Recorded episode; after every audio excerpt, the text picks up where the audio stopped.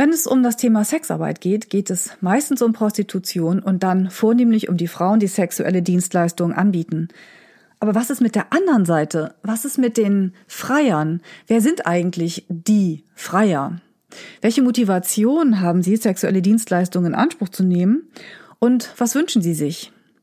Mit der Sexualwissenschaftlerin und Freierforscherin Harriet Langanke spreche ich über diese ganzen Themen. Natürlich geht es nicht, ohne auch das Prostituierten-Schutzgesetz von 2017 anzusprechen oder das schwedische Modell. Die Frage, wollen wir hier in Deutschland die Freier kriminalisieren? Hilft das den Menschen in der Sexarbeit tatsächlich weiter? Und was würde ihnen stattdessen tatsächlich viel mehr helfen? Am Ende des Podcasts sprechen wir auch nochmal über die so oft zitierten Freierforen, in denen sich Männer über sexuelle Dienstleistungen, über die Frauen austauschen und auch über den Unterschied der so oft synonym verwendeten Begriffe Zwangsprostitution und Sexarbeit. Dieser Podcast steckt voller Informationen und wir hoffen, dass wir damit zum einen unsere Zuhörerinnen und Zuhörer informieren, aber zum anderen auch vielleicht nochmal den eigenen Standpunkt zu verändern, anderen Blick auf dieses ganze Thema zu bekommen. Und so wünsche ich jetzt erstmal viel Vergnügen beim Zuhören. Herzlich willkommen zu Alles über Sexualität, dem Podcast von die-sexualität.de. Ich bin Anja Drews, Sexologin und spreche hier über die gesellschaftlichen, kulturellen, politischen, gesundheitlichen, persönlichen, intimen, lustvollen und wunderbaren Seiten von Sexualität.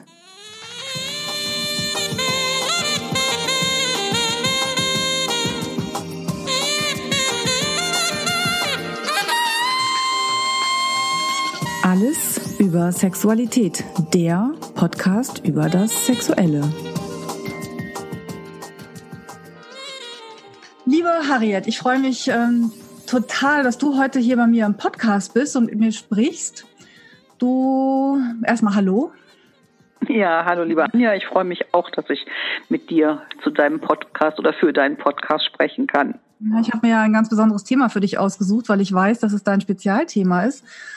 Ähm, du bist äh, freie Journalistin, Sexualwissenschaftlerin, Stifterin der gemeinnützigen Stiftung Sexualität und Gesundheit. Dann bist du wahrscheinlich ja. noch ganz viel mehr, eine tolle Frau. Auf jeden Fall. ich habe dich ja schon kennengelernt. Ein bisschen zumindest. Und du bist äh, freier Forscherin, habe ich gelesen das Wort. Ja, als Sexualwissenschaftlerin äh, gehört tatsächlich mein, mein Forschungsfeld äh, in den Bereich der Freierforschung. Also ich forsche seit Anfang der Nullerjahre zu Kunden von Sexarbeitenden, also tatsächlich äh, aller Geschlechter, Kunden, Kundinnen, aber tatsächlich, also nein, nicht Kundinnen, sondern vor allen Dingen Kunden, männliche Kunden von Sexarbeitenden aller Geschlechter mhm. und ähm, mit einem Fokus auf dem Internet. Also konkret hatten wir Anfang der, der Nullerjahre ja die Situation, dass das Web 2.0 aufkam und dass Menschen im Internet nicht nur äh, was rezipiert haben, sondern mit selbst gestaltet haben. Sprich, wir äh, sind da am Anfang, als die Freie anfingen, äh, Foren für ihr Hobby aufzusetzen, also sich selber auszutauschen. Ja. Das war damals ein ziemlich ziemlich neues, neues Phänomen, weil man bis dahin gar keinen Zugang zu dieser Gruppe von Menschen hatte, weil wie wollte man die erreichen? Also mhm. es gab keine, keine freie Identität als solche, die man hätte erforschen können, weil wenn, und da bleibe ich jetzt mal bei dem Begriff Männerfreier, ist dann wirklich auch männlich gemeint, äh, wenn die dann äh, eine, eine sexuelle Dienstleistung in Anspruch nehmen wollten, gab es über viele Jahrzehnte äh, als gute Adresse den Barkeeper im Hotel, den man fragen konnte, wo kann ich mich denn hier heute Abend noch amüsieren ja. oder ein Taxifahrer, der einen irgendwo hinbrachte oder Kleinanzeigen in den äh, Tabloid-Pressen, also so Bild oder Express, mhm. die hatten die Kleinanzeigen geschaltet. Dieses, das Internet hat da erstmals ganz andere Zugänge ermöglicht, weil sich dort Freier in ihren Foren zu ihrem, ich sage jetzt mal in Anführungsstrichen Hobby, weil so nennen sie das selber, austauschen und wir darüber zum ersten Mal die Möglichkeit hatten, jetzt als Sexualwissenschaftler mit dieser Gruppe Männer unter diesem Etikett freier ins Gespräch zu kommen. Das war ein totales Novum und darauf basiert dann eben auch meine Forschung bis heute. Ja. So viel mal so zum Hintergrund. Ja, finde ich total spannend. Ich habe gerade sofort an die äh, englischen ähm, Telefonzellen gedacht, in denen es dann diese Karten gab oder gibt, weiß ich nicht, immer noch. Von äh, Sex. Oder auf öffentlichen Toiletten, wo Telefonnummern standen, genau. Ja, mhm. ja, genau, genau. Aber ähm, du hast Alles jetzt sehr gesagt, organisiert. Mhm. Ja, und du hast jetzt gesagt, die Freier waren ja gar nicht sichtbar, aber die sind es ja heute immer noch nicht. Also ich ähm, beschäftige mich ja mit diesem. Ja, außer, also da würde ich widersprechen. Also ich würde nicht sagen, dass Freier noch so unsichtbar sind wie vor den Nullerjahren. Tatsächlich ist ja äh, in, in meiner Forschung hat sich ja auch gezeigt, dass Freier sich eben nicht mehr nur im Internet hinter dem Schutz der vermeintlichen Anonymität oder der Diskretion des World Wide Web treffen, sondern sich durchaus eben auch äh, verabreden, äh, Stammtische haben und auch im sogenannten Real Life sichtbar werden. Also zumindest für, für mich und für einige andere äh, auch. Also es ist ah, okay. nicht so, also ich finde es schon ein neues Phänomen, dass es überhaupt eine freie Community gibt, weil bis zum Internet gab es eigentlich eher die Situation, dass Männer sich dann mal ach, weiß ich nicht, in einer, Umkleide nach dem Sport oder sowas darüber ausgetauscht haben. Aber das war dann auch eher so, so Zweier- oder Dreiergespräch. Aber eine richtige, echte, wo wir sagen können, eine freie Community, haben wir keine Belege, dass es die früher gegeben hätte und schon gar nicht äh, äh, über das Regionale oder Lokale hinaus. Also wir ja. haben ja jetzt durch das Internet dann eben auch Freier, die in der ganzen Bundesrepublik oder in der angrenzenden Nachbarschaft oder wenn man so will, auch weltweit unterwegs sind und sich ja, aber okay. über diese Community vernetzen. Das mal, ich glaube, dass, also für dich ist es wahrscheinlich eher sichtbar. Also selbst ich, die jetzt sich mit dem Thema ein bisschen mehr auch auseinandersetzt, ähm, ich habe sofort ganz viele Sexarbeitende vor Augen, aber Freier, also ich, ich treffe sie nur tatsächlich in der Praxis, in der sexualtherapeutischen Praxis, wenn sie dann so meistens nicht ganz äh, glücklich darüber sprechen, dass sie eben Sexarbeit auch in Anspruch nehmen. Also ich meine nicht glücklich, dass sie das jetzt nicht so hinausposaunen, sondern meistens haben sie irgend so ein, also die wenigsten kenne ich, die jetzt dann sagen, ja, yeah, das mache ich. Also das meine ich auch mit sichtbar. Also ja, das ist natürlich ein Unterschied, ob ich als Sexarbeiterin mich sichtbar mache und jetzt spreche ich halt mit mit dem äh, großen Mittel-I oder Sternchen-I, mhm. weil ich als arbeitender Mensch die Notwendigkeit habe, eben auch ein gewisses Marketing zu machen, meine Dienstleistung an Mann, Frau und andere zu bringen, oder ob ich als Konsument unterwegs bin, der äh, dem es vielleicht dann auch tatsächlich reicht, in so einer Art Verbraucherportal über seine seine Vorlieben zu sprechen oder zu sagen, wo er einen tollen Service gefunden mhm. hat und wo er wo er hervorragend bedient wurde oder eben auch schlecht bedient sich gefühlt hat. Und ähm, das sind sicherlich unterschiedliche Perspektiven auf die Menschen, die Sexarbeit anbieten und die, die mhm. sie konsumieren. Ähm, beide, davon müssen wir ja ausgehen, und das hast du ja auch gerade gesagt mit dem, mit dem Stichwort Therapie, beide Bevölkerungsgruppen sind, äh, so dokumentiert das auch die Literatur, Stigma ausgesetzt, der Stigmatisierung. Ja, und ähm, da, wo ich damit Geld verdiene, habe ich nochmal ein anderes Stigma als da, wo ich Geld für ausgebe. Und mhm. dann ist es ja so, dass wir ähm, in in der existierenden Szene, wenn ich jetzt mal auf die deutsche Sexarbeitsszene gucke, nach wie vor einen Nachfragemarkt haben. Das heißt, es gibt sehr, sehr viele Männer, die sexuelle Dienstleistungen von Frauen nachfragen, als umgekehrt Frauen, die männliche Dienste mhm. nachfragen. Gibt es auch wissen wir aber längst nicht so viel drüber wie über das andere. Und das bedeutet, dass wir in der, in der Freier-Szene ist natürlich immer auch, es ist eine Männerszene, auch mit äh, Skripten von Männlichkeit zu tun haben, mit Konzepten von Männlichkeit. Und ich glaube, jeder hat das schon mal gehört, der sich in dem Feld irgendwie umtut, dass es Männer gibt, die dann auch sehr lautstark sagen, sowas habe ich nicht nötig, zu, ja. dafür zu bezahlen, ich kriege das überall umsonst. Ja. Oder eben auch Männer, die sagen, ähm, ich äh, bin vielleicht heute freier und morgen freier, aber wenn ich dann mal eine feste Partnerin habe, dann sollte die vielleicht nicht unbedingt wissen, dass ich äh, Sexarbeit schon in Anspruch genommen habe, weil das möglicherweise romantischen Idealen entgegensteht. Ja. Also das sind so ja. Kriterien, die derer man sich bewusst sein muss. Und da gebe ich dir vollkommen recht. In, in so gesehen äh, äh, stimme ich dir zu, dass natürlich Freier viel weniger sichtbar sind als Sexarbeitende, die für ihre eigene Sichtbarkeit ja sorgen müssen, ja. um einfach den ökonomischen Druck äh, zu entsprechen. Ja, wobei es natürlich auch gut ist, gerade auch die, die jetzt unterwegs sind und auch eben aufklären über Sexarbeit, die dann das Ganze eben sichtbarer machen oder verständiger machen. Jetzt will ich aber noch mal fragen, zu den Freierforen will ich auch noch mal kommen, aber ähm, die große Frage ist ja, wer sind denn die Freier eigentlich? Also man hat dann immer, ich weiß nicht, also ich erinnere mich daran, wenn das Thema war Prostitution, dann waren die Freier immer irgendwie, also wie gesagt, gar nicht sichtbar. Und man hatte immer das Bild im Kopf, also früher ich, das sind dann irgendwie so, hm, ja, bisschen äh, so Männer, die irgendwie keine Frauen abkriegen oder das unbedingt nötig haben. Und ähm, ich habe ja nun schon rausgefunden, dass dem nicht so ist, aber ich würde dich jetzt eben gerne zu fragen, wer sind die Freier? Was für welche soziale Schicht?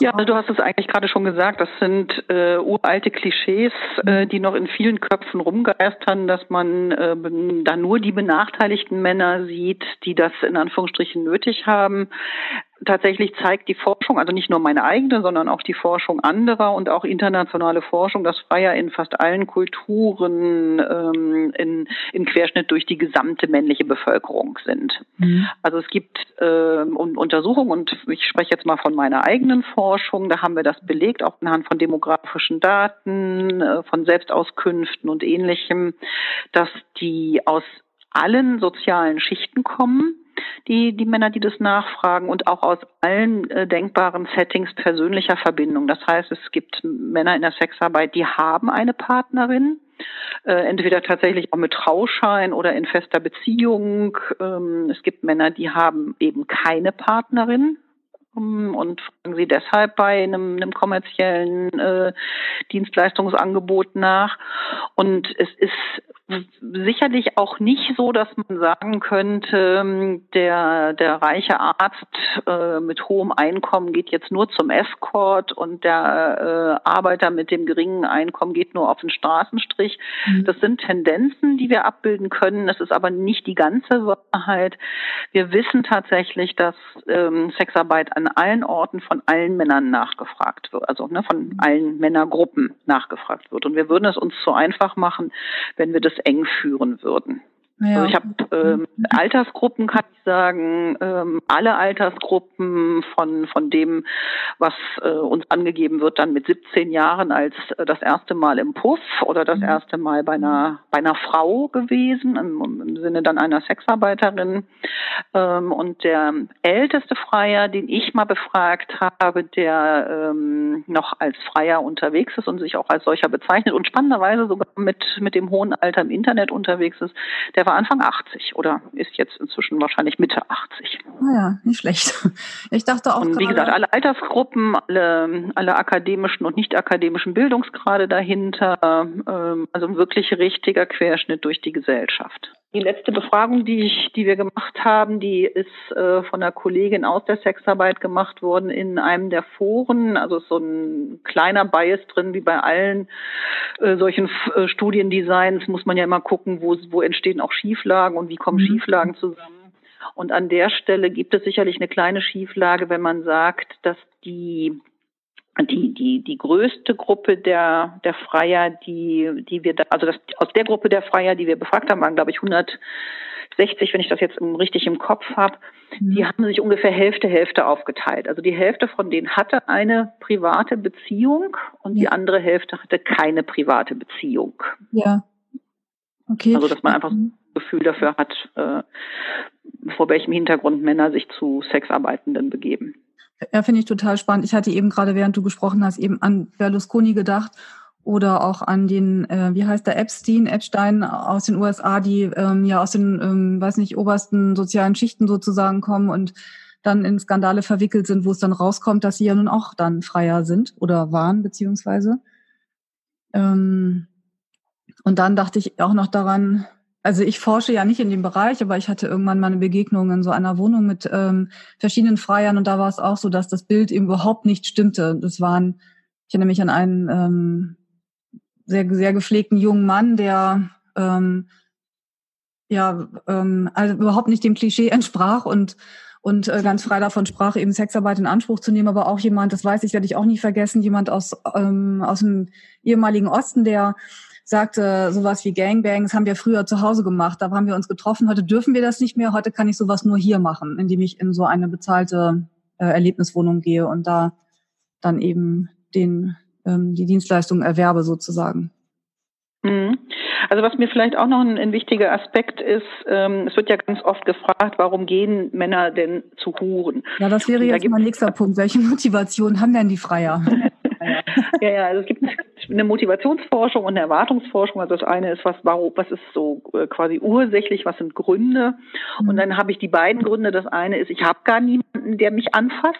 Also ich bin als Mann, äh, habe hab ich eben auch das Bedürfnis, äh, als Mensch äh, Sexualität zu erleben. Und wenn da aber überhaupt niemand ist im privaten Leben, mhm. der mich anfasst, dann ist äh, die Möglichkeit eben, das gegen Geld in Anspruch zu nehmen, äh, ja in unserer kapitalistischen Gesellschaft äh, durchaus gegeben, dass man das kann. Mhm. Und das ist also diejenigen, die gar kein, ähm, gar keine andere Möglichkeit haben. Wir sprechen dann quasi von so einer Grundversorgung. Das ist so das eine. Ja. Und das andere ist bei den Männern, die jemanden haben, äh, mit dem sie zusammen sind und Sexualität erleben könnten, ähm, sind oft nicht ähm, entweder selber in der Lage oder auch nicht willens, das, was sie an Sexualität gerne erleben möchten, mit der äh, vorhandenen Partnerin zu gestalten. Das ja, ist das ganz häufig eine Aussage, dass Männer sagen, ähm, diese und jene Praxis finde ich persönlich ganz, ganz toll, aber ich möchte die meiner Lebensgefährtin, der Mutter meiner Kinder nicht zumuten. Und das mhm. sagen sie, das formulieren sie auch als Zumutung. Also das Verhältnis zur eigenen Sexualität oder zur eigenen sexuellen Vorliebe, zum eigenen Kink ist dann so, dass sie selber schon sagen, äh, im, im Sinne auch von, von einer Stigmatisierung oder einer Selbststigmatisierung, ähm, das möchte ich äh, in meiner privaten Beziehung nicht haben. Ja. Und dann ja. holen sie sich das oder, oder äh, versuchen sich das dann eben gegen, gegen Geld und Bezahlung zu organisieren. Ja. Ja, beid, beide Themen, also sowohl die, wie hast du es genannt, Grundbedürfnis? Nee, was hast du, wie hast du Ja, es gibt also die, das Grundbedürfnis, wo wir sagen, dass die, die Grundversorgung. Ne, Grundversorgung ne, hast du gesagt, genau. Ja, also wir, wir, ich habe drei Kriterien unterschieden in meinem letzten letzten äh, Forschungsbeitrag. Ich habe unterschieden zwischen der Grundversorgung, die ich gerade geschildert mhm. habe. Dann gibt es nochmal den, ähm, den Hedonismus, also das ganz besondere Genießen. Da geht es mir dann eben um meinen besonderen Kink, um das besondere Ambiente. Ich brauche den Thrill des Rotlicht, ich brauche den Thrill des Anrüchigen. Mhm. Ich habe äh, einen bestimmten Fetisch, den möchte ich auch besonders inszeniert wissen, ob das jetzt im BDSM-Bereich ist oder äh, was Tantrisches oder äh, was, was ganz anderes, das möchte ich besonders zelebrieren, besonders äh, erleben. Und das ähm, kann ich oder will ich eben nicht im Privaten tun. Das ist sozusagen die zweite Kategorie, mit der wir, ähm, die wir rausgeschält haben aus diesen unterschiedlichen Motivationen. Und äh, eine dritte Kategorie ist eine, die mich selbst sehr überrascht hat, für viele Sexarbeiterinnen aber gar nicht überraschend ist. Wir haben das hinterher genannt, die soziale Komponente. Da ist die Sexualität eigentlich eine relativ weit zurücktretende Funktion. Also das äh, heißt, die Männer, die dorthin kommen, haben vielleicht tatsächlich auch mit der äh, äh, Sexarbeiterin äh, eine sexuelle Handlung, aber mhm. es geht ganz oft viel mehr darum, einen, einen sozialen Austausch zu haben, als ähm, Person gesehen, erlebt, äh, angefasst zu werden. Also ja. viele Frauen berichten, dass sie äh, für eine halbe Stunde äh, äh, bezahlt werden, dass mit der mit der Sexualität nach zehn Minuten aber vorbei ist und dann das Gespräch einfach ein ganz wichtiges ist, dass die Männer sich im, im Gespräch nochmal erleben wollen oder sich auch sozial wahrgenommen äh, fühlen möchten in einer Art und Weise, wie es ihnen sonst nicht so gelingt. Also das ist nochmal eine, eine spannende Variante, wenn wir auf das Thema Sexualität gucken, was für eine Funktion hat eben auch bezahlte Sexualität über, äh, ich sag mal, sowas Simples, ähm, oder ohne den Orgasmus als simpel zu bezeichnen, aber über einen mhm. Orgasmus hinausgehend oder auch vielleicht jenseits eines Orgasmuses. Das also bedenken die, wir ja oft ja. nicht. Also das, was über die reine Lusterfüllung sozusagen hinausgeht. Die, naja, das, ich frage mich dann immer, ob nicht auch das Erfüllung ist, wenn ich sozial gesehen werde an der Stelle, ja. weil es vielleicht was Erotisches oder sowas hat. Das ist noch viel zu wenig untersucht. De definitiv belegt ist aber, dass es dieses Bedürfnis gibt und dass es äh, abgefragt wird. Ja, das denke ich auf jeden Fall. Also ich kenne das ja auch aus der Arbeit, dass ähm, wenn es um Männer geht, die ähm, in der Beziehung keinen Sex mehr leben, weil die Partnerin nicht will. Es geht ja auch andersrum, aber in diesem Fall halt, wenn die Partnerin nicht will, dass es ganz oft nicht darum geht, oder meistens zumindest in den Gesprächen, die ich führe, nicht darum geht, dass man eben nicht zum Orgasmus kommt oder den Sex an sich, sondern dass dieses gesehen werden, begehrt werden, als Mann wahrgenommen werden, dass das dann irgendwie fehlt andersrum natürlich auch. Ja, ja also wobei wir, ne, also das ist eine Komponente dieses wahrgenommen werden als ein sexuelles oder erotisches Wesen. Ähm, an vielen Stellen vielleicht aber auch einfach so etwas ist. Ich würde das eher beschreiben wollen mit Begriffen wie Intimität. Dass ich, wenn ich dann mhm. nackt bin oder zumindest mein Körper noch mal eine Rolle spielt, auch eine andere Form von, von Intimität herstellen kann, als ich das sonst im Gespräch mit Freunden oder Freundinnen habe äh, die ich vielleicht kenne, mit denen ich aber nicht ähm, im Rotlichtmilieu in Anführungsstrichen unterwegs bin. Ja. Also das waren so die drei Kategorien, die ähm, bei der letzten Studie sich gezeigt haben. Mhm. Grundversorgung, pardon, Grundversorgung, Hedonismus und ähm, soziale äh, Aspekte. Ja, woran ich gerade dachte, war, das ist jetzt gar nicht das Thema, aber dass äh, wenn, wenn du sagst, dass es eben auch die Freier gibt, die ähm, dann ihre besonderen sexuellen Wünsche erfüllt haben möchten, die sie ihrer Partnerin nicht zumuten möchten, dass es ja, ja doch erstaunlich ist, wie oft dann, wenn dann darüber doch gesprochen wird in der Partnerschaft, dass dann ähm, nicht zu einem Ausschlusskriterium führt, sondern tatsächlich auch in irgendeiner Form vielleicht ansatzweise gelebt werden kann oder sogar gelebt werden kann. Aber gut, das ist jetzt nur nur am Rande. Ja, das ist sicherlich ein, ein gutes Ergebnis therapeutischer Arbeit, glaube ich. Ja, naja, aber also, ich glaube. Äh, das ist ja eine, eine der wesentlichen Komponenten. Also als Sexualwissenschaftlerin äh, weigere ich mich ja, Sexualberatung zu machen. Das ist überhaupt mhm. nicht das, da bin ich gar nicht qualifiziert, das mache ich auch nicht. Aber ich lese natürlich viel darüber, weil da klar logischerweise Beratung und Wissenschaft auch ineinander greifen. Mhm. Und ähm, wenn wir als Sexualwissenschaftler immer noch mit einer äh, Definition von Sexualität generell hadern, also es gibt ja die abgeschlossene Definition mhm. von Sexualität, bis heute nicht. Ja. Aber wenn wir die verschiedenen Modelle betrachten, dann ist ja ein Modell, das mir persönlich auch immer sehr gut gefällt, ist das, dass Sexualität auch mit hohen kommunikativen Anteilen beschreibt. Also dass Sexualität äh, an sich Kommunikation ist, ja. dass Kommunikation dazu beiträgt, dass äh, Sexualität gelingt, wie auch immer die Beteiligten ein Gelingen definieren, mhm. dann finde ich genau das eigentlich eine, eine sehr konsequente und folgerichtige Beobachtung Entwicklung, die du gerade geschildert hast, nämlich dass mit ähm, verbesserter Kommunikation dann plötzlich auch Dinge möglich sind, die vorher äh, nicht mal gedacht wurden oder die ja. man sich nicht traute zu denken oder zu ja, genau. wünschen. Was natürlich auch viel mit diesen Vorurteilen zu tun hat, die wir im Kopf haben. So wie wir es gegenüber Prostitution, Sexarbeit haben oder Freiern gegenüber, ist natürlich hier auch die, das Vorurteil, wenn ich das und das mich damit offenbare, dann wird das alles nichts mehr, weil Sex hat ja so und so zu sein. Es gibt ja diese Bilder, dieses übliche Schema. Vorspiel, Penetration, Nachspiel. Äh, das ist ja meine Lieblingsarbeit, das aufzubrechen. Ich habe gerade gedacht, was meinst du denn mit Nachspiel? Ja, das ja auch, klingt ein bisschen bedrohlich. So.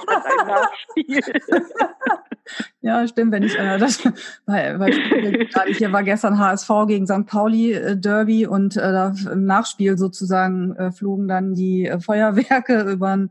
Ja, ja. nee, aber Nachspiel ist ja, ne, wenn sich dann, wenn dann ja, ja, Scherz beiseite. Auch mhm. dieses Klischee mhm. natürlich. Ne, Frauen wünschen sich das und Männer schlafen immer ein. Naja, egal. Okay, also ich habe noch eine Frage auf meinem Zettel hier mir aufgeschrieben. Das ist jetzt dann mal ein bisschen handfester noch sozusagen. Aber das hast du auch schon so ein bisschen beantwortet was wollen Freier denn eigentlich? Also was ist das, was sie umtreibt? Also ist es das klassische Bild, äh, Vorspiel, Hauptspiel, Nachspiel, beziehungsweise Hauptspiel? Ähm, ich habe noch mal auch bei, bei der Recherche nochmal. Also du fragst jetzt schon danach, welche, welche Dienstleistung an sich, also welche, welche Form von, von Sexualität am häufigsten in Anspruch genommen wird, oder? Ja, also ja. Äh, da gibt es tatsächlich auch äh, gute Untersuchungen darüber und da kann ich es für, ich sage jetzt mal, die westlichen Kulturen, also Nordamerika, mhm. Kanada, USA und äh, große, weite Teile äh, Europas antworten, weil wir das dazu eben auch Forschung haben. Und da ist das Stichwort, was am häufigsten und am meisten nachgefragt wird, kürzt sich in den Foren äh, mit drei Zeichen ab. Das ist G, F und die Ziffer 6. Das spricht man dann entweder GF6 aus oder man weiß, dass es für Girlfriend Sex steht. Ah, also die haben nachgefragte sexuelle Dienstleistung ist am häufigsten, am meisten nachgefragt, zumindest aus der, der Forschungssituation, die ich mit den Foren habe, aber eben auch die meiner Kollegen, belegt, dass es da nicht wirklich um was Spektakuläres geht. Also außer man hält jetzt Girlfriend Sex für spektakulär.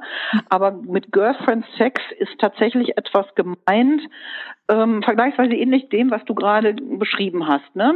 Ein mhm. bisschen, ein bisschen Fußspiel und ich sag mal die so die klassische Dienstleistung, äh, französisch Hochblasen, äh, ein bisschen Handentspannung, ein bisschen mhm. was Orales und dann irgendwie ein bis zweimal Penetration, nee, also also Penetration mit ein bis zweimal Stellungwechsel mhm. äh, und noch ein bisschen Kuscheln ähm, hinterher. Das ist wirklich so eine sehr verbreitete und häufig nachgefragte oder die am meisten nachgefragte sexuelle Dienstleistung unter dem Kürzel Girlfriend Sex abgefragt. Das finde ich natürlich und, jetzt äh, total spannend. Ne? Da denk, hätte ich jetzt auch gedacht, dass vielleicht noch ein bisschen mehr, so man doch denkt, ja, aber das kannst du doch zu Hause kriegen.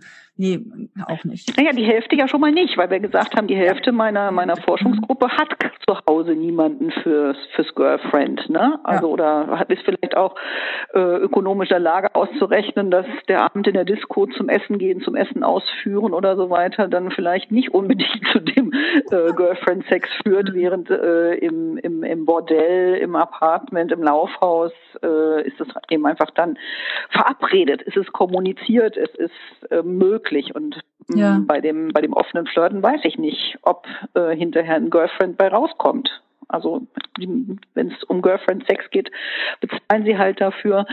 Mhm. Und ich kann das nicht qualifizieren, das ist auch noch ganz wichtig. Und das, all die Studien, die wir haben, sind nicht repräsentativ. Das ist ja. ähm, der wichtigsten, der, eine der wichtigsten Einschränkungen bei der gesamten Forschung in dem Gebiet, dass wir keine repräsentativen belastbaren Zahlen haben. Ja. Also geht schon damit los, dass wir nicht wissen, wie viele Menschen Sexarbeit anbieten, weil wir gar nicht wissen, wie wir es abgrenzen sollen.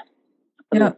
von ja. der der Frau, die das hobbymäßig äh, zweimal im Monat macht, äh, wo es keiner wissen darf, bis zu der äh, Escort-Lady, die sich offensiv auch beim Finanzamt meldet und sagt, das ist mhm. mein Job. Also da gibt's gibt's die ganze Bandbreite und wir wissen halt nicht, wer sich als Sexarbeiterin definiert. Ja, stimmt, das ist auch Und so entsprechend auch als Freier. Also ist schon einer Freier. Wir hatten die, die letzte annähernd repräsentative Befragung äh, zum Sexualverhalten in Deutschland. Also wir, wir stehen ja kurz vor der Veröffentlichung einer Studie der BZGA. Wir sind da alle sehr ah. gespannt, was die ergeben hat ja. zur Erwachsenensexualität in, in Deutschland. Das ist dann die erste, die wir seit ganz langer Zeit haben. Wir hatten in den 90ern, in den Hochzeiten von HIV-Aids, die berühmte Kleiber-Felten-Studie und die hat ähm, äh, unter anderem auch den Beleg erbracht, was ich vorhin schon sagte, dass Freier eben wirklich ein Durchschnitt der Gesellschaft sind mhm. und dass die auch in, ähm, in, in dieser dieser Nachfrage nach Sexualität vergleichsweise unspektakulär sind. Aber worauf ich eigentlich raus wollte, war die Frage der Repräsentanz oder der Repräsentativität, mhm. dass wir nämlich nicht wissen, wen rechnen, wie, wer ist denn ein Freier? Ist das einer, der einmal im Leben da war? in einem Puff mhm. oder sowas? Ist das schon ein Freier? Kriegt er dieses Etikett? Oder ist das jemand, der in den letzten zwölf Monaten äh, mehr als dreimal dort gewesen ist oder mehr als viermal oder der im letzten äh, äh, Monat dort gewesen ist? Also wie definieren wir überhaupt den Freier an sich? Das ist ja auch eine ganz, ganz schwierige Situation und ist überhaupt ein Mann, der äh, in einen Puff geht? Es gibt ja auch diese FKK-Clubs und sich dort aufhält, aber überhaupt mit niemandem aufs Zimmer geht oder sich nur mm, bei, bei Pornofilmen im Beisein anderer Frauen masturbiert, ist das schon ein Freier. Also ja, da müsste man noch mal genauer hingucken. Ja, ich denke jetzt auch. Also ich warne nur immer davor, wenn wenn oder ich sage immer da, zu allem, was ich publiziere und worüber ich spreche, dass wir das eben nicht repräsentativ sagen können. Ja. Ich dachte auch gerade, dass ja auch durch neue Gesetzgebung, wie jetzt durch das Prostituierten-Schutzgesetz, nochmal eine ganz neue Gruppe dazukommt, nämlich zum Beispiel alle, die ähm, Tantra-Massagen in Anspruch nehmen das, was ja vorher. Vorsicht. Ja, Vorsicht. Wir wissen nicht, ob die sich jetzt tatsächlich anmelden.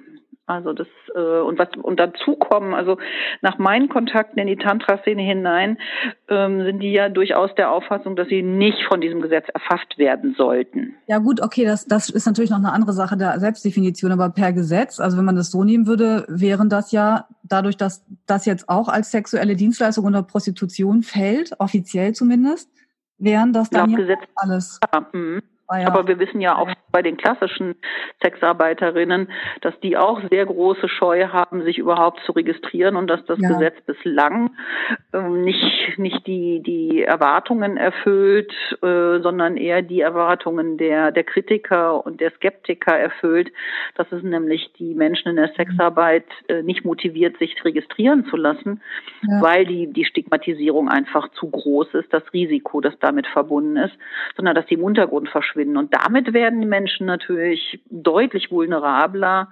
ähm, haben, haben höhere gesundheitliche Risiken, als, als wenn sie, mm, ich sag mal, äh, sich nicht registrieren lassen müssten und nicht das Risiko eingingen, ähm, aufgrund einer fehlenden Registrierung kriminalisiert zu werden. Ja, ja, okay, jetzt wo du das Gesetz schon mal ansprichst. Also ich habe das, das Gesetz, äh, ich habe es zuerst verfolgt, weil ich ähm, so Kontakt in der Tantra-Szene habe oder dass ich da halt viel mitbekommen habe über Menschen oder Frauen, die ich jetzt kannte, die dann eben ihre Studios oder ihre Massagepraxen ähm, geschlossen haben, weil sie sich nicht anmelden wollten und ich eben ja. kein als Prostituierte stigmatisiert werden wollten. Ähm, Jetzt ist, ist mein, hat sich meine Sicht noch ein bisschen erweitert auf alle anderen. Und ich habe aber auch gesehen, du bist ja eine der großen Kritikerinnen dieses neuen Gesetzes von 2017. Ja. Warum? Bin ich, in der Tat. Naja, äh, aus den eben schon genannten Gründen. Also ich äh, äh, will gar nicht in den äh, ideologischen Diskurs einsteigen, der natürlich hinter diesem Gesetz steht, weil wenn wir ein Gesetz haben, in dem es um, um Sexualität geht, äh, müssen wir uns darüber im Klaren sein, dass wir ganz viel mit, mit Moralität oder Moral, mit Ethik äh, im Hintergrund mitschwingen haben. Ähm, das, das kann man alles diskutieren, tue ich als Sexualwissenschaftlerin auch. Da interessiert mich das sehr. Was verändert sich eigentlich an der der Sexualität, wenn dabei Geld den Besitzer wechselt. Also die Vereinten Nationen definieren, ähm, die sprechen dann nicht von nicht nur von Sexwork, sondern von Transactional Sex. Und dann ist man ganz schnell an so einer Stelle, wo man sagt, naja, Moment mal, das ist ja wie in der klassischen Ehe, wo ähm, ja, ja, der ja. Deal lautet, ein, einer kommt für den anderen wirtschaftlich auf und für, äh, ist die Sexualität ausschließlich diesem zahlenden Partner vorbehalten. Ähm, das ist ein Riesenfass, das müsste man als Sexualwissenschaftler auch mal wirklich noch mal, äh, durchdenken und aufmachen und, und analysieren. Aber deine Frage, mir aber ich stimme dir da auf jeden Fall schon mal total zu. Also diese Moralisierung, das, das, was alles dahinter steckt. Und ich hatte irgendwann noch mal so ein Gespräch oder dachte auch, das ist dieses, was du gerade sagst. Du hast es jetzt äh, Transactional Sex genannt. Für die, die es nicht wissen, was es ist, heißt halt Geld gegen, äh, Quatsch, Sex gegen geldwerten Vorteil, sozusagen. Genau. Mhm. Also, ja. Mhm. Äh, also Sugar Daddies, die äh, einer Studentin die Wohnung bezahlen und das Auto, damit sie studieren kann und dafür sexuelle Dienste in Anspruch nehmen. Mhm. Äh, oder im, auch in, in durchaus prekären Zusammenhängen. Äh, ich lasse dich bei mir wohnen, ähm, weil du sonst auf der Straße lebst und dafür ähm, ähm, bist du mir sexuell zu Diensten. Das gibt's ja mhm. auch alles. Habe hier übrigens Nein, aber ich wollte dir noch begründen, warum ich äh, das äh, Prostituierten-Schutzgesetz so problematisch finde. Ich habe das eigentlich gerade schon äh, ähm, versucht zu sagen. Das hat was mit der Gesundheit zu tun. Ich komme ja nun aus dem Bereich der äh, sexuellen Gesundheit und mhm. meine, mein, mein Hintergrund liegt in, in der Bekämpfung von, von STIs, also von sexuell übertragbaren Infektionen. Wir haben seit, seit den Anfang der 80er Jahre sehr, sehr viel über HIV-Prävention gelernt. Und wenn es eine Lektion gibt, die wir gelernt haben, dann ist es die, dass wir Menschen die wir aufklären wollen, die wir schützen wollen, niemals diskriminieren oder gar kriminalisieren dürfen, sondern wir müssen diese Menschen, da gibt es heute diesen Begriff des Empowerments dafür, wir müssen Menschen stärken, wir müssen sie äh, unterstützen, damit sie sich um sich selbst, ihren eigenen Körper, ihre eigene Gesundheit und auch die ihrer Partner kümmern können. Mhm. Und ist etwas, was dem Gesetz eben leider Gottes überhaupt nicht gelingt, weil es ähm, mit einer Pflichtberatung einhergeht, die Pflichtregistrierung vorsieht, also Kriterien aufbaut, die Menschen unter Druck setzen, statt Menschen zu stärken.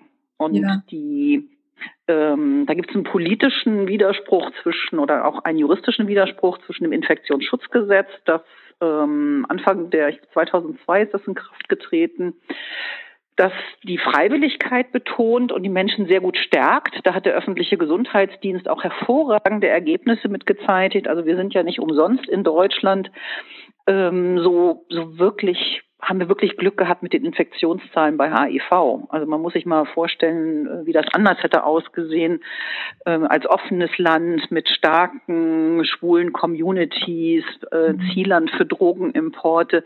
Wir könnten ganz andere Zahlen haben, wenn wir nicht die Communities, also die Menschen, die es betrifft, gestärkt hätten also schwule Männer, das ganze LGBTQI-Empowerment äh, gelernt hätten. Und mir geht's mit der Sexarbeit ganz ähnlich, dass ich denke, warum um Himmels Willen wollen wir Sexarbeit kriminalisieren, Menschen in der Sexarbeit ähm, diskriminieren, einem Stigmarisiko aussetzen, wenn es doch ganz wichtig ist, deren Gesundheit zu fördern. Ja. Also es sind eigentlich Lektionen, die wir längst gelernt haben. Und wir hoffen jetzt mit ganz vielen Maßnahmen, dass die Umsetzung dieses Prostituiertenschutzgesetzes Status ähm, so zu gestalten, dass es seinem Namen wenigstens halbwegs gerecht wird und Menschen eben nicht in den Untergrund treibt. Also ich kenne auch, wie du gerade gesagt hast, äh, viele Frauen haben dann gesagt, nein, ich kann diesen Job jetzt nicht mehr ausüben, weil wenn ich mit einem Hurenausweis rumlaufen muss, äh, habe ich Sorge, dass äh, mein privates Umfeld davon erfährt. Ähm. Ich kann mir das nicht leisten, dass mein Arbeitgeber das erfährt, meine Kinder das mitbekommen. Und wir haben ja jetzt schon Situationen, wo äh, genau solche Fälle auch berichtet wurden, dass die Ängste der, der Menschen leider berechtigt waren also das Outing, das unfreiwillige Outing passiert ist. Und vielleicht noch ein ganz, ganz wichtiger Punkt, der wirklich oft vergessen wird. Sexarbeit ist nicht nur etwas, was von deutschen äh, Frauen angeboten wird, sondern was auch eine Einkommensquelle für viele Menschen mit äh, einem, einem, einem anderen Pass oder einer anderen Nationalität oder anderen Ausweispapieren eine mögliche Einnahmequelle ist. Und diese Menschen riskieren dann ganz häufig, wenn sie sich hier registrieren lassen, dass sie im Heimatland verfolgt werden, weil es im ja. Heimatland eine andere Gesetzeslage gibt. Oder gehen wir nur mal ganz klassisch auf die USA. Wir hatten, oh Gott, jetzt weiß ich nicht genau, wann es war, eine Welt-AIDS-Konferenz in Washington. Ich glaube, die drittletzte war das. Da konnten etliche Menschen nicht einreisen, obwohl das noch unter der Obama-Regierung war. Der hatte dann ähm, eine sogenannte Einreisebeschränkung, sogenannten Travel Ban für Menschen mit HIV zwar aufgehoben, also äh, ja den, den, die, den Travel Ban aufgehoben, die konnten die Jure einreisen. De facto sind sie aber an den Grenzen festgehalten worden, weil sie als Sexarbeiterinnen des, äh, verurteilt waren, bekannt waren, in den Akten waren. Oh, und dieses Risiko möchte verständlicherweise niemand haben. Also nee, und vor, jetzt ja reden wir nur davon, ich komme in ein Land nicht rein, aber es gibt Länder, in denen so etwas unter Strafe steht. Ja, da wir haben und, ja auch immer wieder irgendwo, dass, dass Systeme gehackt werden und wenn dann diese ganzen Daten rauskommen, es gibt irgendwo eine Liste, das genau. das ist ja, kann ich mir gar nicht vorstellen. Also es ist ähm, ja gruselig. Es macht einen gewaltigen Unterschied, ob ich jetzt sage, ich bin Journalistin und ich möchte über meinen Verband gern einen Journalistenausweis haben, weil ich damit bestimmte Vorteile verbinde, äh, mich zum Beispiel in der Berichterstattung freier bewegen kann. Mm, dann habe ich einen Journalistenausweis. Der ist bislang noch nicht stigmatisiert oder gar kriminalisiert. Ich weiß, dass es Länder gibt, ähm, ist noch nicht so lange her, da wollte ich als Touristin nach Myanmar einreisen. Da hat mir das Reisebüro gesagt, wenn du bei Beruf wie Journalistin angibst, ist es nicht unbedingt unbedingt förderlich der Erteilung eines Visums. Habe ich dann gelassen, habe dann ja. Stifterin da reingeschrieben, obwohl das kein wirklicher Beruf ist. Aber äh, jetzt rechnen wir das mal auf die Sexarbeit hoch, was das für Folgen haben kann. Und es ist ja auch nichts, was wieder weggeht. Also wenn ich jetzt sage, ich war mal keine Ahnung, Fahrradfahrer, aber ich fahre heute nicht mehr Fahrrad, dann, äh, dann tut das nichts. Oder ich war mal Dieselfahrer, um es mal ein bisschen stigmatisierter zu machen. Mhm. Ich war mal Dieselfahrer, aber jetzt bin ich geläutert und fahre keinen Diesel mehr, dann vergibt mir jeder und gut ist. Aber ich war mal Sexarbeiterin oder ich war mal Freier, das bleibt ja kleben. Oh ja, ich verfolge das gerade ähm, bei einer ähm, Frau über Facebook, was das für Folgen hat, wenn du erstmal sichtbar bist, dass du das getan hast. Ja ähm, was dir dann, was, was dann alles für Ressentiments kommen ähm, und dass du ja keinen Fuß auf den Boden kriegst im beruflichen. Ja, das ist schon ziemlich krass. Sag mal, ähm, aber wo du es auch gerade angesprochen hast, also diese, diese ähm, Kriminalisierung. Ich liebe ja Sexualgeschichte oder Hauptgeschichte und denke, das hat man schon so oft versucht und es lässt sich überhaupt nicht. Es lässt sich nicht, also Prostitution kriegst du nicht, kriegst du nicht weg, kriegst du nicht abgeschafft. Also du, selbst wenn sie es alles äh, kriminalisieren, es wird immer irgendwie im Verborgenen stattfinden und wie du schon gesagt hast, geht es dann natürlich immer zu Lasten, oder hast du das gesagt? Ja, zu Lasten der, ja, der Frauen oder also der, der vielleicht auch mal vor dem Hintergrund, dass ich meine sexualwissenschaftliche Ausbildung am, am Center for Sexology und Sexuality Studies in Malmö, also einer schwedischen Universität. Und ja, Schweden hat ja Schweden hat ja die freie äh, Kriminalisierung schon seit den 90er Jahren, schon seit 1999 haben die äh, beschlossen, dass Sexarbeit an sich verboten ist die Frauen, die es anbieten, und die Schweden sagen wirklich, die Frauen, die es anbieten, werden nicht bestraft, aber die Männer. Also da ist auch eine ganz klare Dichotomie in der schwedischen Gesetzgebung und auch im schwedischen Denken da, dass Sexarbeit immer nur von Frauen für Männer gemacht wird. Und ja. der Versuch, es zu verbieten, den kann man ja mal ganz, und das ist, wie gesagt, das sind jetzt schon, was haben wir, 2019, also äh, sind über 20 Jahre. Mhm. Ähm, da hat zwar in der Gesellschaft sicherlich so etwas etwas wie eine kollektive Gehirnwäsche eingesetzt. Aber jeder, der einmal ins Internet geht und gibt ein F-Court Malmö, der wird feststellen, dass die Sexarbeit genau wie du sagst, natürlich nicht verschwindet. Sie verschwindet halt im Untergrund. Sie sind nicht mehr erreichbar für Behörden, für offizielle Verfolgungen. Wenn ich als Sexarbeiterin in Malmö bestohlen, verprügelt oder sowas werde, dann kann ich zwar zur Polizei gehen und das anzeigen, aber der, ähm, der Vorgang als solches ist natürlich im kriminellen Milieu, hat er stattgefunden. Ja. Und das macht es jetzt für, für mich nicht angenehmer, äh, so eine Straftat anzuzeigen. Ja für die für die für die Freier, die ich sage jetzt mal, äh, gibt natürlich unter Freiern äh, genauso viele, ich nenne sie dann mal schwarze Schafe, weil das so ein etablierter Begriff ist, wie unter mhm. allen anderen Bevölkerungsgruppen auch. Die fühlen sich, die, ich sag mal, die dann übergriffig werden, fühlen sich ja auch sicherer, weil sie an, anders, weil sie nicht verfolgt werden können in der ja. oder nicht verfolgt werden von den Frauen, die sich dann nicht trauen, es anzuzeigen. Also die beste Erfahrung, die wir wirklich gemacht haben, ist nicht wir, sondern ähm, nicht, also wir im Sinne von Forscher, die wir Literatur lesen, ist, dass die Situation dann am besten ist, wenn die äh, Bedingungen am besten sind für die Frauen in der Sexarbeit. Und die Männer übrigens auch, die dann von den Schweden völlig vergessen werden, dass es ja auch äh, Männer gibt, die Sexarbeit für, für Männer anbieten, sexuelle Dienste. Ja, stimmt, genau. Genau, Männer, die sexuelle Dienste anbieten, aber es, du hattest das vorhin ein bisschen ausgeschlossen und gesagt, du forschst nicht zu Frauen, die Sexarbeit in Anspruch nehmen.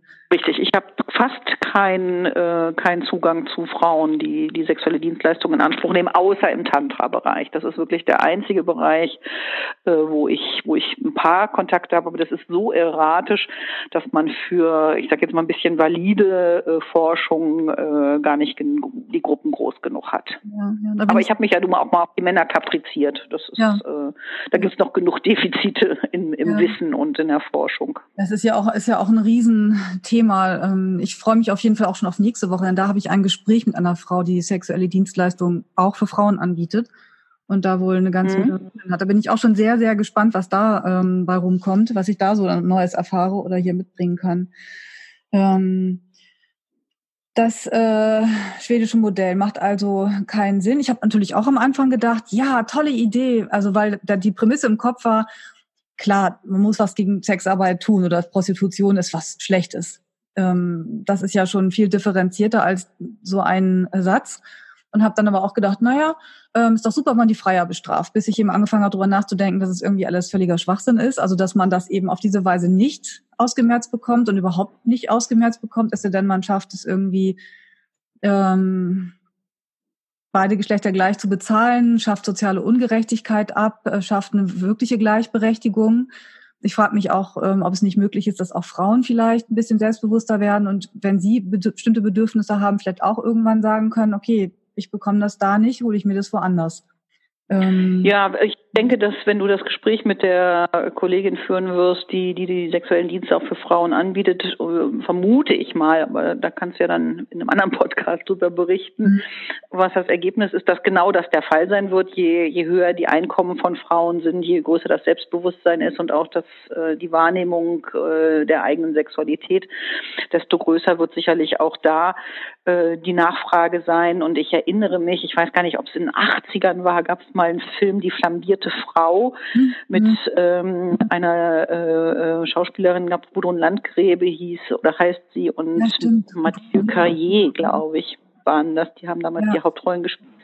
Und da ging es genau um, um diese beiden Aspekte auch. Das hat sich nicht so richtig fortgesetzt. Ich bin mal sehr gespannt, was da passiert. Ich glaube, dass es dafür nötig ist, auch nochmal sehr genau in der Sexualwissenschaft hinzuschauen, wie unterscheiden sich eigentlich immer noch männliche Sexualität und weibliche Sexualität und was sind immer noch äh, äh Dogmen, Klischees, äh, Vorstellungen, die diese Unterschiede bewirken, dass Männer zu Sexarbeiterinnen gehen, Frauen aber selten selten. Das mhm. ist eine ganz spannende Fragestellung. Mir ist aber noch ein anderer Punkt eben sehr wichtig gewesen, als du eingangs gefragt hast oder gesagt hast, äh, Sexarbeit und Prostitution müsse ja verboten werden es hat auch immer Mord und Totschlag gegeben. Trotzdem verbieten wir ja Mord und Totschlag. Nur weil es das immer gegeben hat, ist es ja noch lange nicht richtig und legal. Ja. Ich denke, was wir, worum wir uns kümmern müssten, ist jede Form von von Ausbeutung, von Gewalt, ja. von Nötigung, von, von Menschenhandel, von, von Zwängen. Und ich versuche immer das Wort Zwangsprostitution zu vermeiden, weil ich finde, es ist nicht, nicht, es ist keine hilfreiche Vokabel, sondern es ist so eine Vokabel, die Bilder in Köpfen entstehen lässt, die nicht, die nicht entstehen, wenn ich von, von Zwangsbauarbeitern oder Zwangspflegekräften spreche. Mhm. Ähm, ich glaube, wir müssen, ist in der, in der Vergangenheit sehr viel Ungutes passiert, als wir angefangen haben, Sexarbeit eng zu führen auf die, diese, diese wirklich kriminellen Zustände. Und also, ja. ich glaube, dass man kriminelle Zustände am ehesten beseitigt durch eine Legalisierung. Also wenn ich, wenn ich, wenn ich Licht ins, ins Dunkel bringe, dann, dann habe ich tatsächlich eine, eine, eine Stärkung und ich kann, habe einen viel besseren Überblick, kann Menschen besser erreichen, als wenn ich das im, im Dunkel belasse und ähm, ja Menschen ausgrenze aus der Mitte der Gesellschaft. Also mhm. ich halte es nicht für zielführend und ich habe es vorhin ausgeführt. Am Beispiel HIV haben wir gelernt, wie, wie wichtig es ist, ähm, in der, in der Gesundheitsförderung, in der Prävention genau diesen Ansatz zu fahren und nicht zu verfolgen, nicht zu kriminalisieren. Ja. Das ja. Ähm, ist schlicht und ergreifend pragmatisch. Hat ja, noch nichts damit zu tun, dass ich auch für die Menschenrechte der freien Berufswahl eintrete, ne? dass es Menschen äh, möglich sein sollte, äh, den Beruf und die Art und Weise, womit sie ihr Einkommen erzielen, frei zu wählen. Und als Feministin will ich ja nicht äh, auslassen die, ähm, die, die, die Tatsache, dass es für viele Frauen ganz wenig Möglichkeiten gibt, zu einem soliden Einkommen zu kommen, wenn ich die mhm. Sprache nicht beherrsche, keinen Zugang zum, zum ersten Arbeitsmarkt habe. Da ist Sexarbeit für viele eine, eine, eine hilfreiche Konstruktion. Und wir sollten sie so gestalten, dass sie ohne gesundheitliche Risiken ausgeübt werden kann. Ja, genau. Und natürlich unter Beachtung aller Menschenrechte und so weiter. Also das ist äh, äh sollte unbenommen sein. Ich wollte nur meinen meinen Hintergrund nochmal erläutern. Ja, ähm, ich wollte auch noch mal kurz sagen, also ich habe ja, dass, dass Sexarbeit verboten gehört oder Prostitution ist ja nicht meine Meinung, sondern das ist das, was es so heißt von den Seiten, die jetzt eben das auch sagen, wir wollen hier das schwedische Modell haben. Und das ähm, finde ich ist sehr kurzsichtig gedacht weil es eben nicht dazu führt, dass es tatsächlich aufhört, sondern dass es zu Lasten geht derer, die da in dem Bereich arbeiten. Und du hast auch total recht, äh, zu Lasten der sexuellen Gesundheit. Ähm, ich denke aber eben auch aus feministischer Sicht, dass ähm, diese Geschichte mit der freien Berufswahl, also das ist eben auch was, und das kann ich auch nicht begreifen, dass da jetzt wieder sich Frauen auch hinstellen und sagen, andere Frauen dürfen das nicht. Warum sprechen sie ihnen das Recht ab, wenn eine Frau entscheidet, ich mache das? dann ist es ihre Entscheidung. So, sie ist ja nicht unmöglich. Ja, eine spannende Frage. Ich finde, find, das ist eine Frage, die wir unbedingt stellen und untersuchen sollten, weil ich glaube, als Sexualwissenschaftler finden wir dann, oder Sexualwissenschaftlerinnen finden wir dann Antworten auf dieses äh, sehr merkwürdige Konstrukt, dass eine, eine, eine bezahlte Sexualität plötzlich eine schlechte Sexualität ist. Ja. Weil das erschließt sich ja nicht sofort. Also eine ähm, ja, also eine, eine, die Bezahlung einer Dienstleistung ähm, macht ja den Gegenstand der Dienstleistung jetzt nicht, ja, was, was verändert sich da überhaupt? Also eine, eine Fragestellung an der Schnittstelle ja. zwischen ähm, einer kapitalistischen Struktur und dem, dem sexuellen. Ja, aber ist auch dieses Moralische, oder? Sexualität muss mit Liebe geschehen. Ja, also das ist doch auch irgendwie äh, mittlerweile. Aber ob das mit gehen muss, also ob das, wer, wer sagt das eigentlich noch, dass es mit Liebe? Also ich, ich weiß es nicht, ob Sexualität und Liebe immer verkoppelt sein müssen. Nein, ich das dachte, da wären wir uns nein, nein, das meine ich ja gerade. Weg, aber ähm, ja mit irgendwas muss es ja verkoppelt werden, dass die Menschen so merkwürdige Ansichten haben. Ja, aber sind, das meine ich ja, sind diese. Oder manche Menschen. Das sind so hm. Moralapostel oder das sind Menschen, die halt irgendwie sagen, dass das nur in die in die Ehe vielleicht nicht, aber in die Beziehung gehört oder irgendwas mit Gefühlen zu tun haben muss. Und das entkoppelt sich ja sowieso schon total ähm, also die Lustdimension von der Beziehungsdimension. Halt, halt, ganz, ja, ich wäre ganz vorsichtig zu sagen, dass äh, Sexualität in, im, im Pay-Sex-Bereich äh, nicht auch etwas mit Gefühlen zu tun haben kann. Auch da ja. wäre ich vorsichtig. Nein, das, auch wollte, dort, das wollte ich, Entschuldigung, ja. das wollte ich so nicht sagen, aber ich, ich, für mich ist einfach nur das, dieses moralische äh, Konstrukt, das zu verbieten, weil es nicht richtig ist. Aber auf der anderen Seite hast du deinen, ähm, jetzt muss ich das Wort schon wieder nachgucken, ähm, Sex gegen ähm, geldwerten Vorteil. Sexual Genau, da, da ist doch die Frage, wo willst du die Grenze ziehen? Ich ähm, erinnere mich daran, dass mal ein Freund erzählte, da kam eine Frau in einen Schuhladen und wollte sich ein mördermäßig teures Paar Stiefel kaufen und dann hat sie gesagt, so ganz lapidar, da muss ich noch mal mit meinem Mann drüber schlafen. Ja. Ne, also Schuhe äh, Sex gegen Schuhe. Ähm, mhm. Das ist das ist das, was ich meine. Und das ist irgendwie, also ich finde, das ist, es ist diese moralische Komponente ist einfach total schwierig da drin. Natürlich gibt es bezahlten Sex mit Gefühlen, kann ich mir sehr gut vorstellen.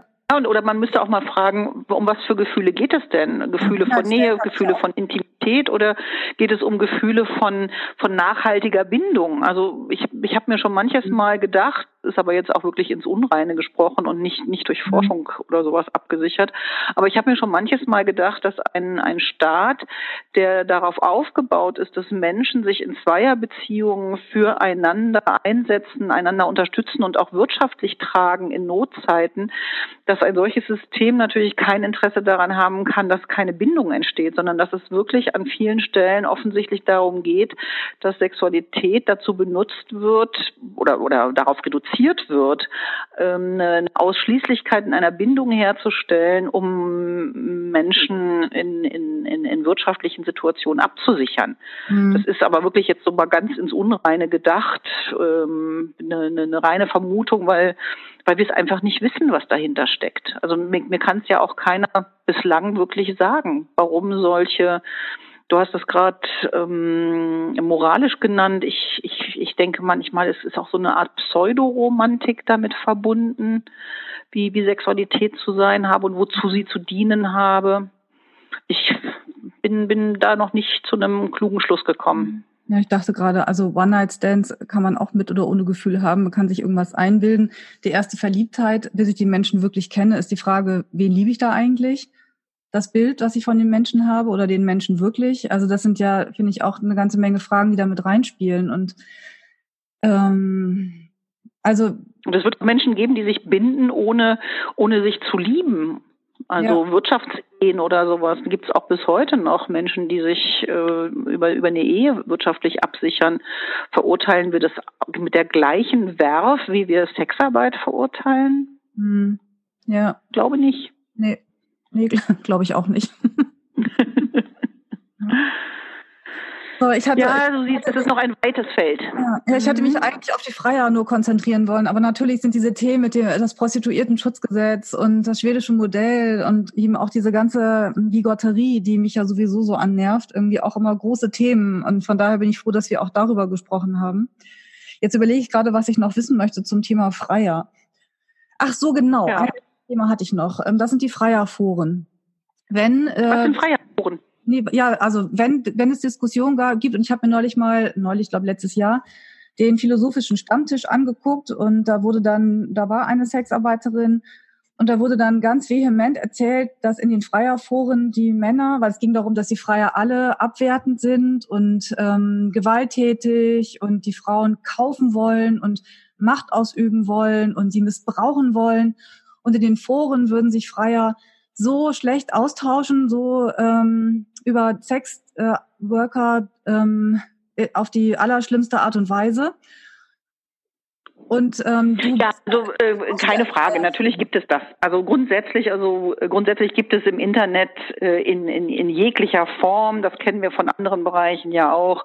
Äh, Hate Speech, Herablassung, äh, äh, schlimmstes Vokabular.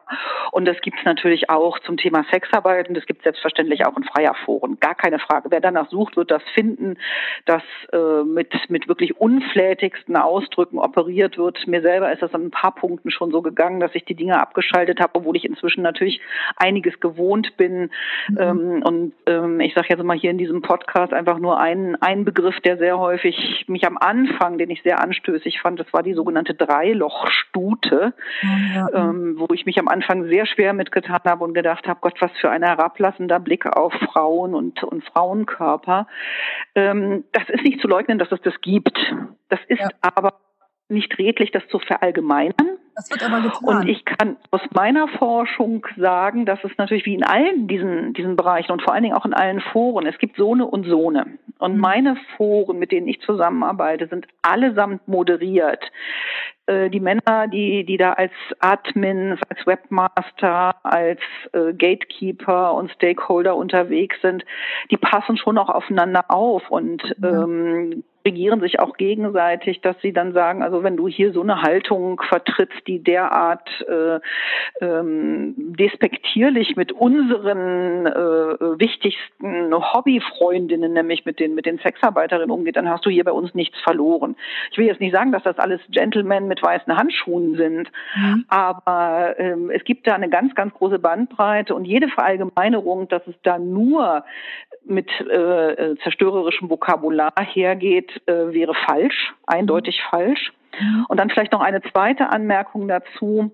Ich bin nun so lange im Feld unterwegs, dass es mir ähm, tatsächlich möglich war, Menschen, die diese Sprache im Internet benutzen, die mich wirklich anwidert, wo ich auch ich bin vielleicht auch bin, bin manchmal ein bisschen zart beseitet, aber wo ich wo ich dann auch sage, da, da wirkt's mich, da schüttelt's mich. Und ich habe diese Männer, die das geschrieben haben, kennenlernen können und war völlig überrascht, welche Menschen sich und, und, und welch, welcher Umgang sich damit verbindet. Also das ist in anderen Bereichen weiß man das, dass Menschen, die im Internet sich unflätigst benehmen, im wahren Leben ganz nett sein können und umgekehrt ist der böse Massenmörder von gegenüber im Internet ein reizender Kerl. Man muss da vorsichtig sein. Und äh, diese Verallgemeinerungen auch wirklich äh, mit Bedacht wählen. Ich weiß, wenn ich in solchen Talksendungen so etwas höre, dann weiß ich, dass das sehr instrumentalisierte Argumente sind und dass jemand sich nicht wirklich mit der Materie beschäftigt hat, ja. weil jeder, der ein bisschen guckt, findet eben auch die andere Seite. Wo Freier einander darauf aufmerksam machen, so sprichst du nicht davon. Oder aber zu sagen, ähm, die Dreilochstute habe ich benutzt, weil die Frau das in ihrer eigenen Anzeige so zeigt und sie das genau für sich als diesen Kink hat, dass sie das möchte, gleichzeitig in drei Körperöffnungen von drei verschiedenen Männern penetriert zu werden. Und dann bezeichnet sie sich selber so und findet das toll. Und das ist mit Verlaub ihre Entscheidung. Und dann bin ich nicht diejenige, die dann hingehen kann und sagen kann, okay, ich kann immer nur sagen, ich finde die Vokabel furchtbar, ich finde es abstoßend. Aber es, es steht mir nicht zu, es anderen mit der gleichen Konnotation in den, in den Mund oder in, in, ins Verständnis zu legen, wie ich es lese. Ja.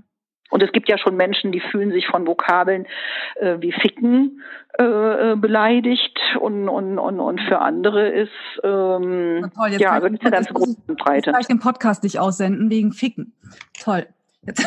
Tut mir ja nun furchtbar leid. Ich glaube, Google findet das raus. Ich muss Mach ein Piep darüber.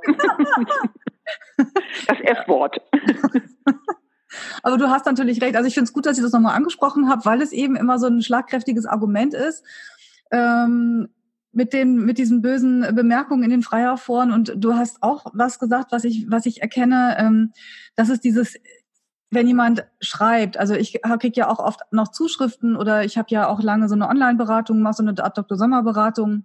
Und da sind die Fragen immer sehr verkürzt und sehr, äh, teilweise ist das auch eine Wortwahl, die mir dann auch nicht so gefallen hat, wo ich dann dachte, willst du wirklich eine Antwort haben oder nicht?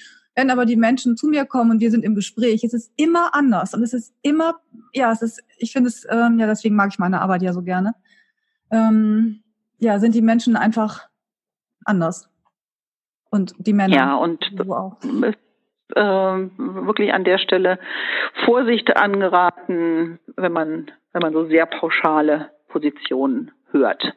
Ja, ja. Ich, ich, ich habe eigentlich, eigentlich sind wir schon mit einer Stunde, aber ist jetzt egal. Ich habe noch eine Sache, die du auch angesprochen hattest, die ähm, Sache mit der Zwangsprostitution, auch dieses Bild eben, was die Menschen haben von Prostituierten, ist dieses die arme, ähm, ich weiß nicht, Rumänin, Bulgarin, Asiatin, die irgendwo an die Heizung im Heizungskeller an den irgendwo an eine Stange gekettet ist und dann da durchgevögelt wird ähm, so nach meinen Recherchen. Das, das, hat ja mit Sexarbeit nichts zu tun. Ne? Das also, um das mal ganz deutlich zu sagen, das ist äh, ein Verbrechen. Das ist, das ist äh, äh, höchstgradig kriminell äh, verurteilungswürdig und ist nun wirklich äh, überhaupt nicht mit, mit Sexarbeit äh, in Verbindung zu bringen, weil diese Frau macht das ja nicht freiwillig. Sexarbeit an sich ist aber ja etwas, was so freiwillig ist wie jede andere Erwerbstätigkeit. Ich könnte mir vorstellen, dass mhm. diese Frau ja nicht mal einen Cent dafür bekommt, sondern die wird eben gequält und misshandelt. Wenn du sagst, an einem, an einem Heizkörper im Keller, das erinnert mich so an, an Tatorte äh, und, und, ja, und andere Fernseh. Das ist ein bisschen übertrieben, aber das ist ja das Bild, was, was dann oft verwendet wird von Prostituierten Prostitutionsgegnern eben auch, die dann sagen, ja, das ist es aber immer. Und das ist ja, also nach meinen Recherchen, nach den Zahlen des BKA ist es ja nur auch nur, also wie du schon sagst, es ist sowieso verboten. Da gibt es auch schon ganz viele Gesetze, aber ähm, es ist eben auch nicht, es ist eben nicht das, das das ist eben auch sowas wie die Pauschalisierung mit den Freierforen. Also das ist eben nicht das Bild der Prostitution, das wir eigentlich haben, sondern das ist nur so ein, das ist so der Holzhammer mit dem, guck mal. Und deswegen muss es auch verboten werden. Aber das ist ein Argument, das eben auch nicht keine Grundlage hat. Weil. Nee, das ist äh, richtig. Mhm. Das wollte ich noch mal sagen. Okay.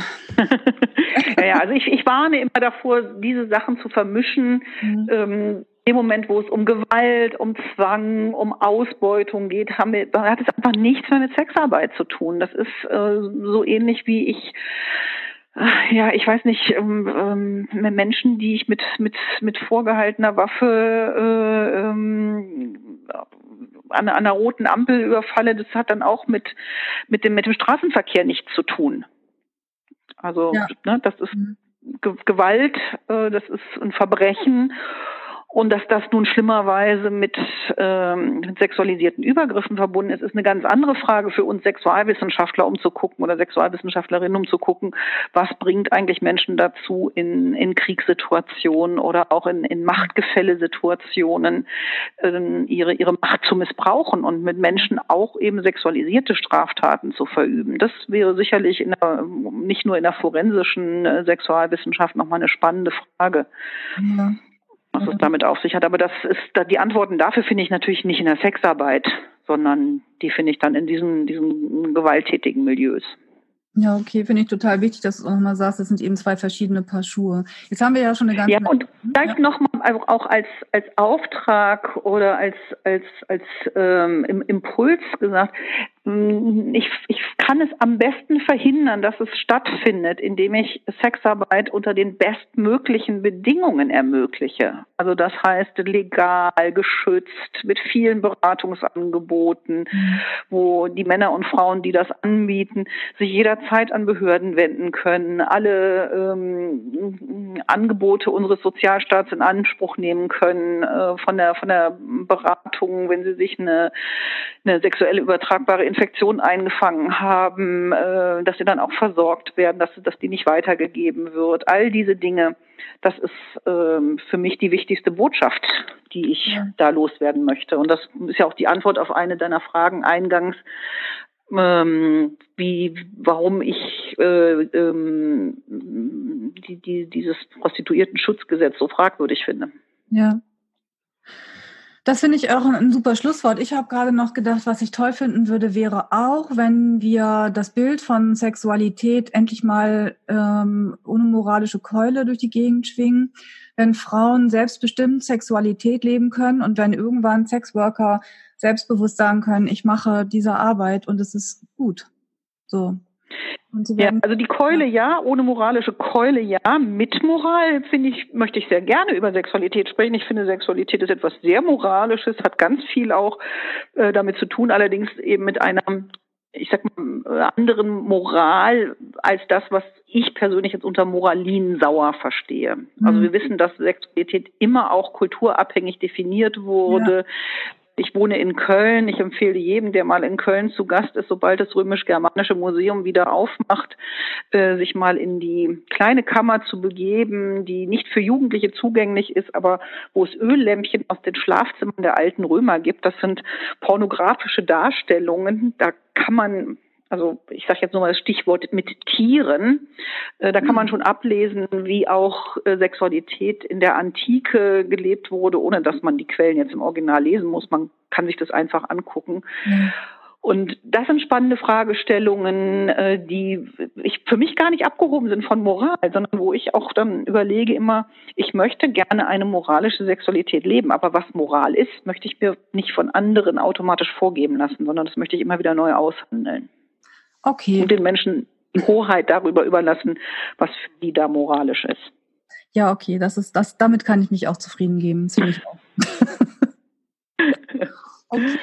Harriet, ähm, ich glaube, jetzt muss ich, müssen wir hier aufhören, obwohl ich noch, also ich könnte noch ewig weiterreden, aber ich weiß immer, dass es die Leute strapaziert, wenn es zu lange ist. Ja, für viel zu lange. Okay, Mach du drei auch. Teile draus.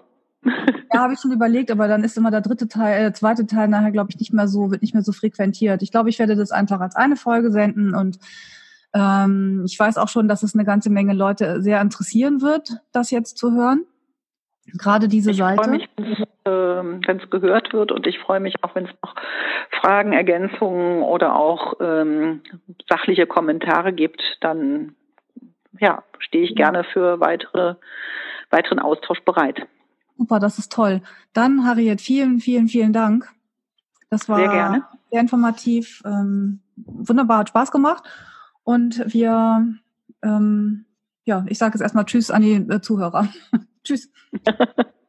ja, danke und Dito, ne? Das war's für heute. Etwas abrupt das Ende, aber wir haben noch ein bisschen weiter gesprochen über ein Thema, das uns beiden auch sehr am Herzen liegt und uns ähm, regelmäßig in Rage bringt. Das werden wir dann beim nächsten Mal besprechen. Wenn dir der Podcast gefallen hat, freuen wir uns sehr über eine Bewertung bei iTunes oder einen Kommentar auf unserer Webseite www.die-sexualität.de mit AE. Hier findest du auch weitere Folgen und viele Informationen rund um das Thema Sexualität. Wenn du keine Folge verpassen möchtest, kannst du den Podcast bei iTunes abonnieren oder unsere Facebook-Seite Die Sexualität liken. Bei konkreten Fragen kannst du auf unserer Seite im Menü nach aktuellen Kursen und kostenlosen Ratgebern schauen. Und es besteht die Möglichkeit eines persönlichen Gesprächs in meiner sexualtherapeutischen Praxis oder über Skype. Informationen dazu findest du auf meiner Webseite www.anjadrews.de. Ich freue mich, dass du dir die Folge angehört hast und wünsche dir noch einen wunderbaren Tag oder Abend und verabschiede mich bis zum nächsten Mal. Tschüss!